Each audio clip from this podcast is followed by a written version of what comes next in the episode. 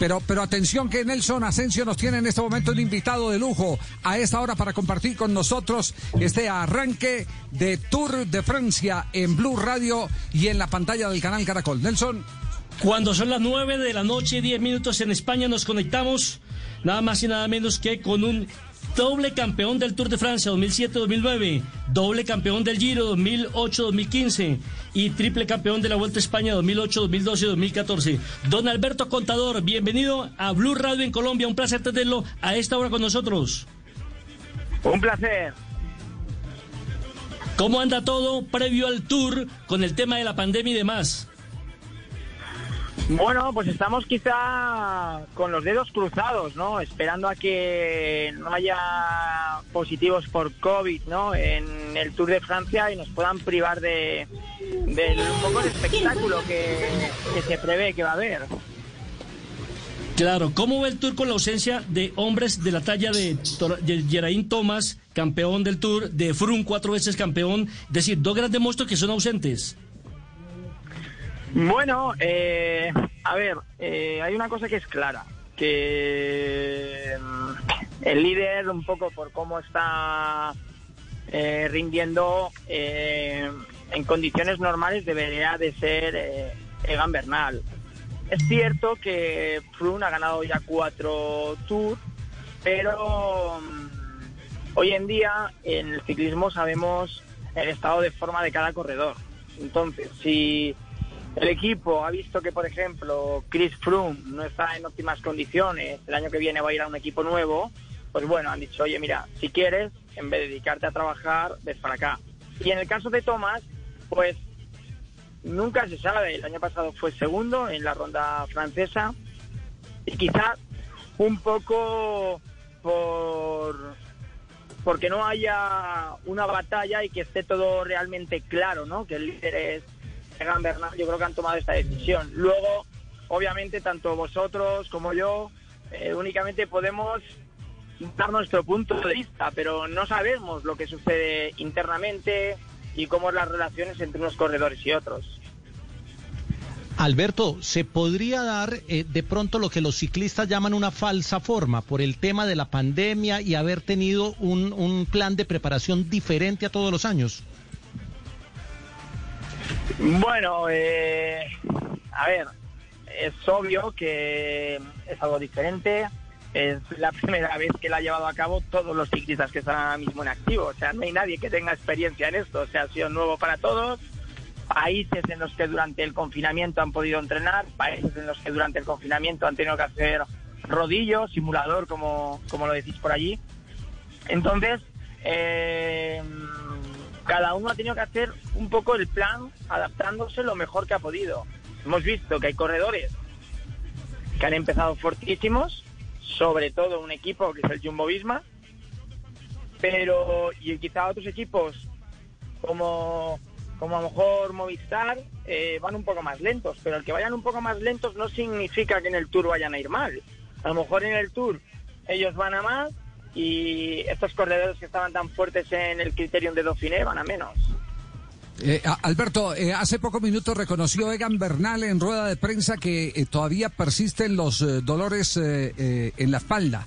Eh, la pregunta eh, precisa es si evidentemente usted que tiene tanta cercanía con todo ese circuito, con ese círculo, eh, ha logrado saber el estado actual de Egan, que hoy nos sorprende con, ese, ese reconocimiento, y el estado de Roglic, de quien se tiene un enorme signo de interrogación después de la caída y retiro en el Dauphiné Libéré. Bueno, a ver, en este sentido, al final eh, lo que a lo mejor tú puedas hablar internamente tampoco es una cosa que en un momento dado se pueda trascender, ¿no? Porque al final eh, cada corredor tiene una estrategia a la hora de hacer unas declaraciones y demás. Pero en este caso, eh, bueno, sí que tengo algo de información con alguno de los corredores, pero yo creo que ni ellos mismos, ni ellos mismos saben realmente cómo les puede influir a Roglic la caída de Cristiano de Dauphiné y a Egan eh, el problema en la espalda. Yo también creo que Egan, eh, estudiándolo junto con su equipo, eh, decidieron poner punto y final al Cristiano de Dauphiné no únicamente por, por la espalda, yo creo que también porque estaba teniendo muchos esfuerzos. Fue venir de Colombia, empezar a correr, a competir, a competir, a competir, y eso tampoco es bueno. Hay que tener claro que el objetivo es el Tour de Francia, que el Criterium Dauphiné está muy bien, pero si tú quieres ir a ganar el Tour, tienes que tener plenas energías para el Tour, ¿no? Entonces, para mí me pareció una muy buena eh, decisión, obviamente con problemas de espalda, pero más también pensando en los esfuerzos de cara a este Tour de Francia que es muy exigente. Alberto, ¿está Egan para repetir título? ¿Está Nairo para ganar su primer tour? ¿Está Superman para sorprender? Bueno, a ver, eh, Egan para repetir título está. O sea, de eso, de eso estoy seguro. Eh, al final es un corredor con una calidad y una regularidad tremenda. En cuanto a, a Nairo, eh, sinceramente le veo mucho mejor que el año pasado. No tiene nada que ver. Es un corredor que se le ve, yo creo, más motivado, ¿no? Y, y bueno, han dado de una manera impresionante antes de, de la pandemia, antes de que terminara pues esa París-Niza, casi todos los finales en alto los ha ganado. Y ahora cuando ha vuelto, ha vuelto también muy sólido. Es cierto que el Jumbo y Ineos han estado un poquito dominando. Tuvo un día un poco malo en, en Criterion de Dauphiné, pero no se tienen que despertar las alarmas. Lo importante es que tiene un buen estado de forma, tiene un gran equipo. El, corredor que él hizo el octavo el año pasado en el Tour, el que hizo el décimo está en su equipo. Tiene a Anacona, tiene a su hermano.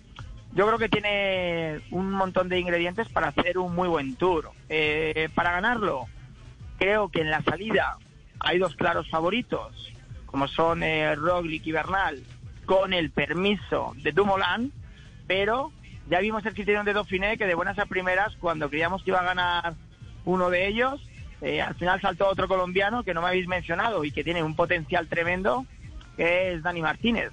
Entonces, bueno, eh, desde luego que los colombianos van a ser protagonistas y pensando un poco en, en Miguel Ángel López, desde luego que eh, lo que sí que tenemos garantizado 100% es el espectáculo y, y, la valentía, ¿no? Yo creo que hay pocos corredores tan valientes como Miguel Ángel López ahora mismo en el pelotón internacional y es de agradecer, ¿no? Para el espectador que haya gente tan atrevida. Y, y se me ha olvidado antes de que Alberto, entre Jota, dos... preguntarle por Urán, sí. que es su gran amigo. Pues mira, Urán, eh, yo creo que es un poco el tapado. Yo creo que Rigoberto, pues quizá ha estado un poco menos en los focos, pero no hay que olvidar que ha sido ya segundo en el Tour de Francia, que es un corredor muy, muy, muy profesional, que muchas veces nos guiamos por juventud, juventud, pero la regularidad muchas veces la da la veteranía. Y Rigoberto es un corredor que hay que tener muy en cuenta en este Tour de Francia.